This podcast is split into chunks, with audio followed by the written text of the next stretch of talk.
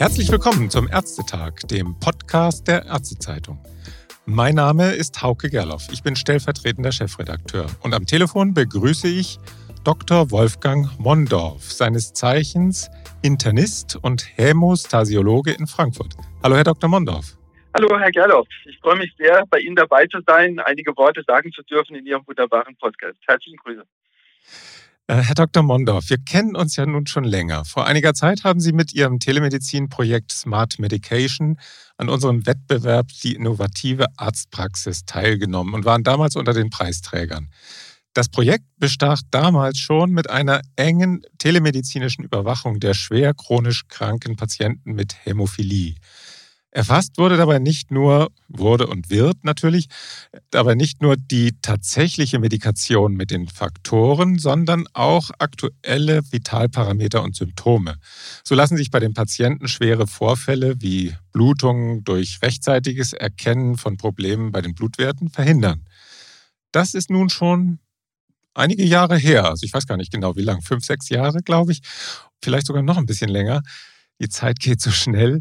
Und seitdem hat sich einiges getan in Ihrem Projekt, aber auch in der Versorgung der Bluterpatienten. Heute wollen wir das aus Anlass des Welthämophilie-Tages einmal Revue passieren lassen. Herr Dr. Mondorf, wie ist der Stand bei Smart Medication? Ja, zum Stand. Angefangen haben wir vor etwa 15 Jahren, damals noch mit Herrn Dr. Pollmann, der in der Zwischenzeit leider verstorben ist. Das wurde dann gewechselt von Hämoassist zu Smart Medication, was für etwa zehn Jahre jetzt existiert. Wir haben jetzt auf dem System knapp 1200 Patienten, die betreut werden oder die ihre Daten eingeben, sagen wir es mal so. Es sind etwa 30 Ärzte oder 30 Zentren in Deutschland, die sich daran beteiligen und regelmäßig ihre Daten äh, auf dieses Smart Medication eingeben. Von den Apothekern, das ist schwer zu sagen. Da gibt es welche, die machen mit, andere nicht. Das, da habe ich keinen so richtigen Überblick dazu, aber da kommen wir vielleicht nochmal auch zu diesem Thema Apotheke, ja. Wenn man jetzt das auf die Anzahl der, die Gesamtzahl der Patienten vielleicht hochrechnet, welcher Anteil der Hämophilie-Patienten ist tatsächlich in diesem System drin? Ich glaube, es ist knapp die Hälfte, würde ich mal sagen. Wir haben ja noch ein Konkurrenzprodukt, das ist HämoAssist, die auch äh, etwa einen ähnlichen Anteil haben. Und so teilen wir uns das auf. Und, äh, und ich denke mal, dass die Hälfte aller Patienten, es gibt natürlich auch Patienten, die nicht daran teilnehmen wollen, aus irgendwelchen Gründen, die immer noch über Papier dokumentieren. Aber die allergrößte Zahl wird das jetzt elektronisch machen, ja. Ah ja. Vielleicht gehen wir mal ganz kurz durch die verschiedenen Beteiligten durch. Und Sie sagen, also ich, ich nenne die Beteiligten und Sie sagen kurz, was die dann von der Beteiligung an dem Projekt haben. Was bedeutet die Teilnahme an Smart Medication für Ärzte? Für Ärzte. Gut, das ist natürlich das ist ein sehr, sehr wichtiges Thema. Ärzte wollen natürlich in erster Linie mal einen Überblick haben über deren äh, Behandlung. Und das ist in der Hämophilie besonders wichtig, dass man auch retrospektiv schauen kann, was ändert eine Behandlung, zum Beispiel eine Umstellung von einem Produkt zu einem anderen, an dem Verhalten beim Patienten, an dem Blutungsverhalten, an der Häufigkeit der Blutung, an der Schwere der Blutung und auch an der Menge der, der Substitution. Und das kann man dann rückwirkend sehr schön sehen, und zwar aktuell sehen. Man hat nicht die Daten erst vor einem, die ein Jahr zurückliegen, sondern aktuell und kann, wenn der Patient da ist, nochmal Revue passieren lassen, sehr schnell, was hat sich geändert. Also sobald der Patient es eingegeben hat, ist es praktisch sichtbar für Sie. Es wird sichtbar, äh, genau, und das ist die Hauptsache, weil wenn man sich vorstellt, da ist eine Blutung, die vielleicht einmal im Monat oder einmal in der Woche stattfindet, das ist manchmal sehr schwer rückblickend zu analysieren, wenn ich die Patienten frage, wie hat sich es geändert? Ja, mhm. so oder so. Aber wenn man konkrete Zahlen hat, ist das sehr hilfreich. Und das geben die über den Browser ganz normal ein oder auch übers Handy, wenn sie wollen? Ich glaube in der Regel übers Handy. Aha. Und das ist auch der große Vorteil. Ich meine, heute hat jeder ein Handy. Wir haben damals vor 15 Jahren angefangen, wo wir noch Handys ausgeteilt haben. Man glaubt es nicht. es ist tatsächlich so, ja. Das waren noch nicht mal Smartphones. Heute hat praktisch jeder ein Smartphone und kann sehr, sehr einfach äh, seine äh, Dokumentation vornehmen. Auch der Patient hat den Überblick selbst. Er hat damit auch einen eigenen Lernprozess, rückblickend zu gucken, was ist hier passiert, was hat sich geändert mit meiner Dokumentation, mit meiner Änderung vielleicht im äh, Substitutionsverhalten. Gut, kommen wir zum nächsten Teilnehmer. Was bedeutet Smart Medication für Patienten? Für Patienten, das hatten wir ja gerade äh, besprochen nochmal, das war also wie gesagt die einfache Dokumentation, der Rückblick, auch der Lernprozess, der sich damit anschließt für den Patienten. Er ist ja auch ein Stück weit verpflichtet, die Dokumentation zu machen. Er hat jetzt nicht irgendwo Papier im Grunde genommen hat er sein, sein Handy ja immer dabei. Das muss man wirklich klar sagen. Und äh, ein Papiertagebuch, das kann mal hier und dort sein. Man vergisst die Dokumentation oder wie auch immer oder trägt sie falsch ein. Ich glaube, dass die Dokumentationssicherheit auch damit deutlich besser geworden ist. Aha. Und kommen wir zu einem weiteren Teilnehmer. Letztlich werden ja auch die Apotheken da mit reingenommen. Was bedeutet das für Apotheker? Ja, das ist leider äh, ein, ein extra Kapitel, da müsste man nochmal drüber reden. Die Apotheker sind ja nun auch verpflichtet. Früher war es vollkommen unmöglich, dass die Produkte über die Apotheken aus Kostengründen äh, abgeholt wurden. Heute ist es verpflichtend, also wie jedes andere Medikament auch. Und man muss dazu sagen, die Apotheken müssen natürlich das, was sie abgeben, auch an die Ärzte zurückspiegeln, weil die Ärzte wiederum das an das, an das Register, an das Deutsche Hämophilieregister weitergeben müssen. Also auch da muss eine enge Verbindung sein. Und das ist mit äh, Smart Medication oder DocuScan, das ist so dieses Zwischenteil, sehr, sehr gut und sehr einfach möglich. Ah ja. Und hat das auch was mit Pharmaherstellern zu tun? Sie benutzen ja die oder Sie setzen ja die Produkte von Pharmaherstellern ein. Sind die da auch irgendwie mit beteiligt? Oh ja, sehr stark sogar. Und zwar auch eine Pharmaindustrie ist ja immer auf Daten angewiesen. Ich komme nochmal auf das Thema langwirksame, kurzwirksame Produkte.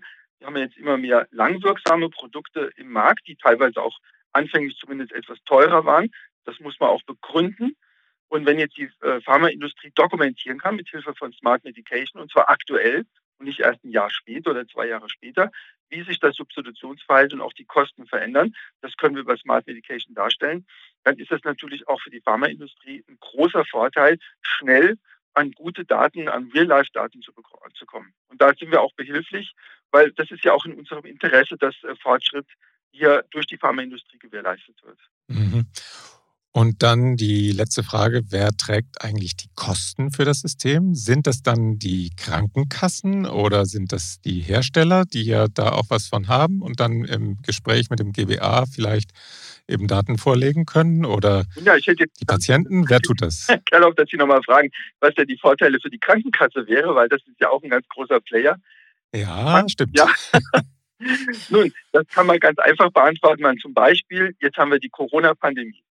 Jetzt fragen sich natürlich, muss sich die Krankenkasse natürlich fragen, äh, wie, wie, wie stellt sich das mit den Kosten, mit den Blutungen da während der Corona-Epidemie ist ja eine, eine wichtige Frage, die man übrigens auch nicht erst im nächsten Jahr oder im übernächsten Jahr behandeln oder beantworten darf, weil jetzt ist die äh, Pandemie und nicht erst später. Und da sind die Krankenkassen natürlich, haben dann vitales Interesse an diesen Daten und da kann Ihnen Smart Medication behilflich sein. Aber, Sie haben schon gesagt, wie ist das mit den Kosten? Nein, die Kosten werden alleine durch Spenden durch die äh, Pharmaindustrie gedeckt. Mhm. Wir kriegen leider überhaupt kein Geld von den Krankenkassen. Wir kriegen übrigens auch kein Geld von dem deutschen Hämophilieregister, die ja ein vitales Interesse an ihren Daten haben. Auch da gehen unendlich öffentliche Gelder an das DHR, die leider nicht an die Patienten oder an die Datenlieferer, wenn es so will, Smart Medication ist ja die Datenlieferung, weitergegeben ja. werden. Und das ist leider ein bisschen ein trauriges Kapitel, aber vielleicht kommen wir noch dazu. Okay, ja, da werde ich gleich nochmal drauf eingehen.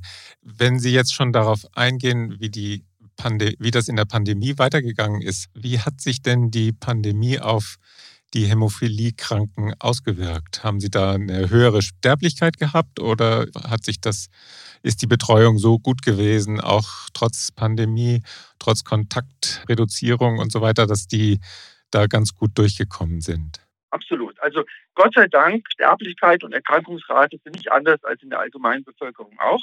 Aha. Da hat sich ein Unterschied gezeigt. Aber was wir, und das ist auch nochmal hier zu betonen, durch Smart Medication darstellen konnten, dass in der Phase eines Lockdowns das Substitutionsverhalten sich zunächst mal nicht geändert hat. Mhm. Das heißt, die Patienten haben genauso viel und genauso oft substituiert wie vorher auch, in der Prophylaxe oder wie auch immer. Aber die, äh, die Blutungsraten sind drastisch zurückgegangen und signifikant Ach. sogar. Wir haben das auch publiziert auf der GTH und äh, also auf der Gesellschaftstagung haben wir das publiziert. Und das wirft natürlich einen Blick auch dann auf das allgemeine soziale Verhalten oder das körperliche Verhalten der Patienten wieder zurück. Also ich möchte nicht, dass Patienten jetzt dass den Schluss oder Ärzte den Schluss rausziehen, wir müssen jetzt alle Patienten wegen des Blutungsverhaltens in den Lockdown wieder zurückbringen. Das nein. Nee, um Aber mehr, wir müssen doch mehr Fokus legen auf äh, Verhaltensweisen und wie können wir durch Verhaltensweisen im täglichen Leben die Blutungsrate möglicherweise auch senken. Ja. Herr Dr. Mondorf, jetzt sind wir wieder einigermaßen auf dem Stand. Vielleicht noch ein kleines Update. Sie hatten das eben schon angedeutet. Bei der Abgabe der Medikamente an die Patienten in den Apotheken hat sich ja etwas geändert. Die müssen das jetzt verbindlich dokumentieren, wenn sie Gerinnungspräparate abgeben.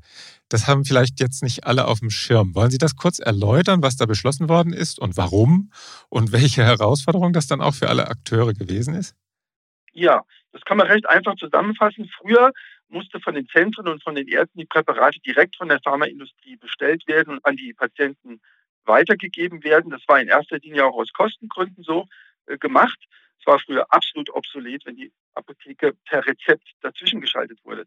Das hat sich nun geändert. Nun wird jeder Faktor wird genauso abgegeben wie jedes andere Präparat auch. Das heißt, ich stelle ein Rezept aus.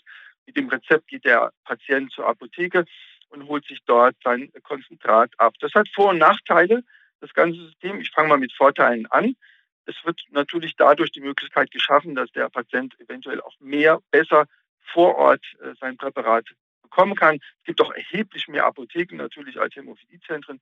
Und das schafft mhm. vielleicht für den Patienten auch gewisse Vorteile, dass er vor Ort das Präparat bekommen kann. Für uns Ärzte ist es eigentlich nur von Nachteil, muss man sagen, weil es ist komplizierter. Wir rennen den Daten ein Stück weit hinterher. Das geht elektronisch ganz gut, aber wenn die Apotheke das elektronisch nicht macht, dann haben wir hier einen Haufen Papier, den wir irgendwie eingeben müssen. Und, das muss man auch sagen, das ganze System wird natürlich erheblich teurer. Weil es ist natürlich wieder eine Apotheke dazwischen geschaltet. Die wollen auch dafür bezahlt werden, entlohnt werden. Das muss aus dem Gesamttopf wieder auch äh, beglichen werden.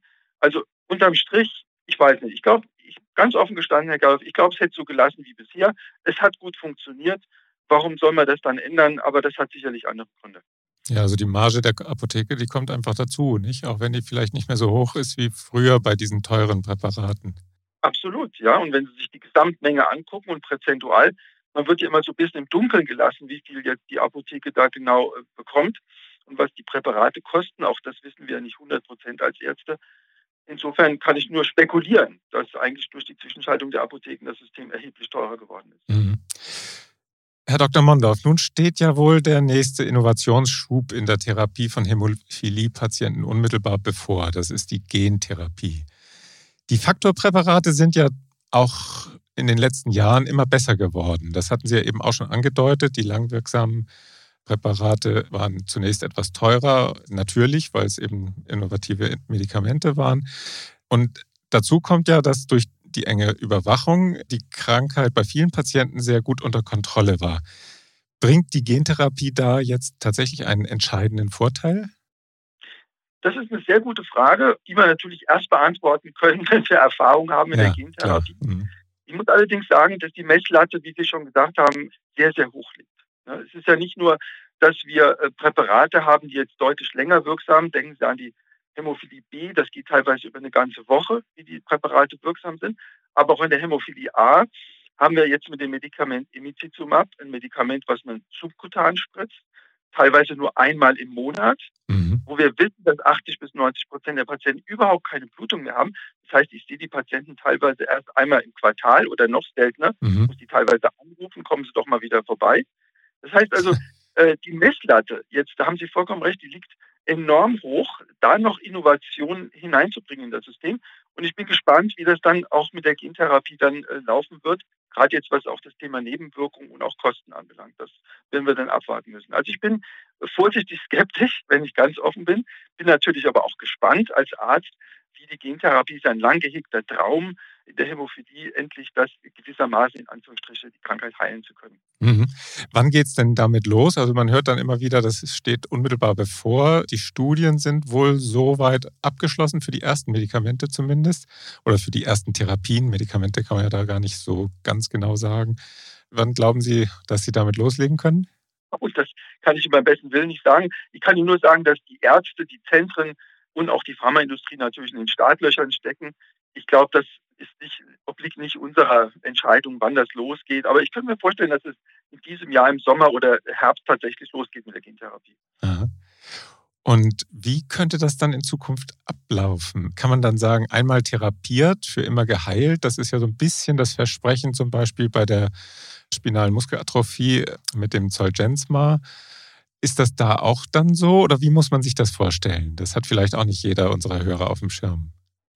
Ganz offen gestanden war ich in den Studien nicht beteiligt. Ich weiß auch nicht, 100 Prozent kann ich jetzt nicht sagen, äh, wie das genau ablaufen wird. Ich denke schon, dass wir hier mit neuen Herausforderungen zu tun haben werden. Gerade jetzt auch Begleittherapie, Immunsuppression. Und ich denke auch, dass die, äh, die Frage der Kosten natürlich im Vergleich zu einer Therapie wie äh, einer Prophylaxe oder Emicizumab abgewogen werden müssen. Und wenn das ein Vielfaches drüber steht, dann bin ich gespannt, wie das läuft. Und wir dürfen eins nicht vergessen, wir, wir müssten ja auch die Patienten gewinnen dafür. Das heißt, wenn jetzt ein Patient einmal der, im Monat eine Subkutanspritze bekommt und damit ein ganz normales Leben führen kann, eine normale Lebenserwartung hat, dann bin ich gespannt, wie wir jetzt diesen Patienten überzeugen wollen, eine Gentherapie zu machen. Und Sie kennen ja die Diskussion aus der Corona-Impfung, ja, RNA-Impfung und Gene und Eingriff in die Gene und so weiter und so fort. Also ich bin gespannt, das wird sehr viel auch Überzeugungsarbeit bedürfen, für die Patienten selbst und bin gespannt, wie sich das verhalten wird. Ich glaube auch, dass erst die großen Zentren das äh, anfangen und durchführen werden. Bis wir als niedergelassene Ärzte damit äh, konfrontiert werden, wird sicherlich auch noch länger dauern. Naja, ah wenn man sich jetzt das vorstellt, dieses Szenario einer Gentherapie in Richtung der telemedizinischen Überwachung, welchen Einsatzbedarf gibt es da noch für so ein System wie Smart Medication? Ja, sehr viel.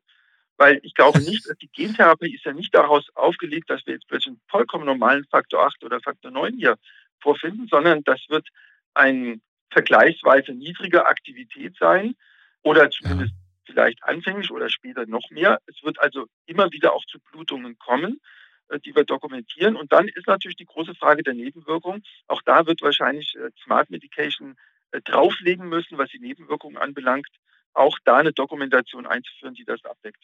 Mhm. Herr Dr. Mondorf, Sie erfassen ja nun sehr eng den Verbrauch von Medikamenten im Hämophiliebereich und legen das gegen die Symptome gegen. Also Sie, Sie prüfen das sozusagen ab.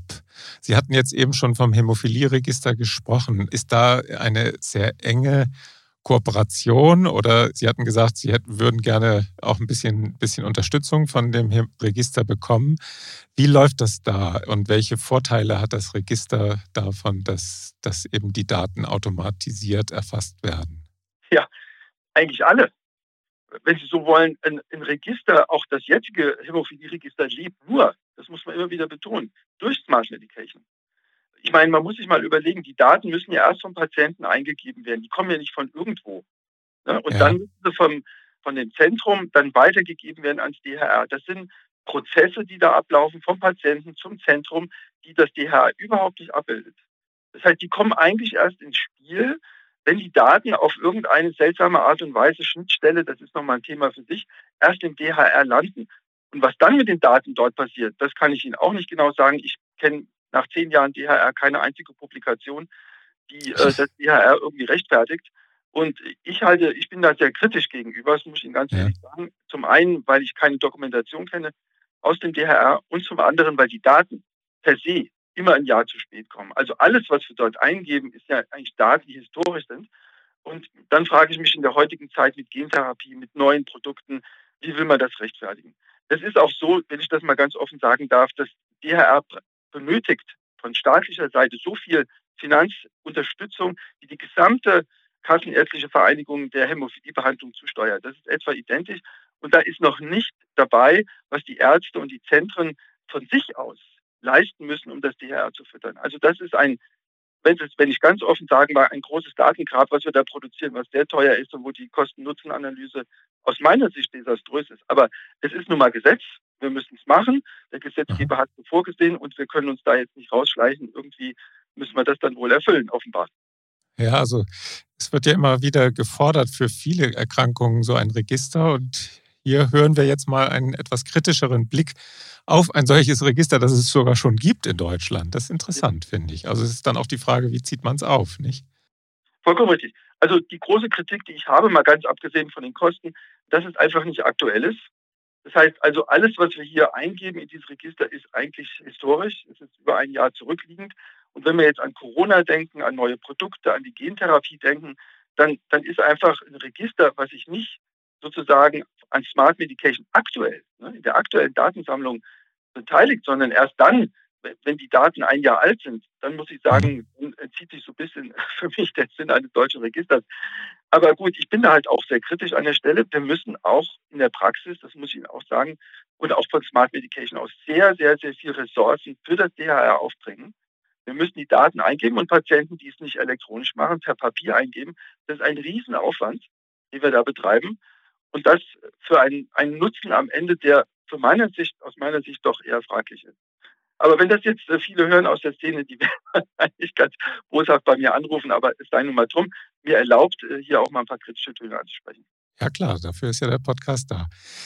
Wenn jetzt, also es gibt ja auch eine Softwarefirma, die dahinter steckt bei Smart Medication und die, von, von denen hatte ich jetzt Informationen bekommen, die sprechen so ein bisschen großspurig von einem vollumfänglichen digitalen Ökosystem, was über Smart Medication ge geschaffen worden sei. Wie kann man das verstehen? Das klingt so groß. Das klingt in der Tat etwas seltsam. Also ich glaube, da müssten Sie die IT-Leute mal dazu fragen, was sie darunter verstehen. Ich bin da, äh, ich bin in erster Linie Arzt ne? und ich benutze die Smart Medication als Hilfsmittel im Gespräch mit dem Patienten und sie sagt, sie nannten es, wie nannten es, digitales Ökosystem. Ja, also offen gestanden stellen sich da mir ein bisschen die Nackenhaare senkrecht, wenn ich das höre. Ich bin kein IT-Techniker.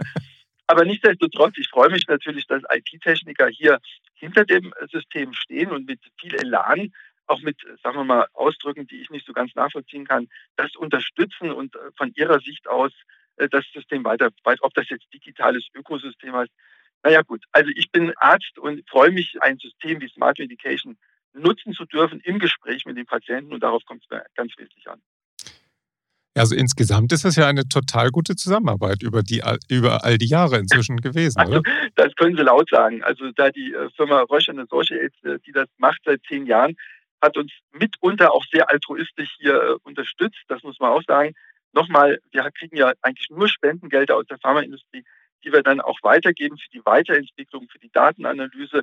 Und äh, das sind natürlich Dimensionen, wo wahrscheinlich andere IT-Unternehmen wahrscheinlich sagen, nee, das, das können wir so nicht weitermachen.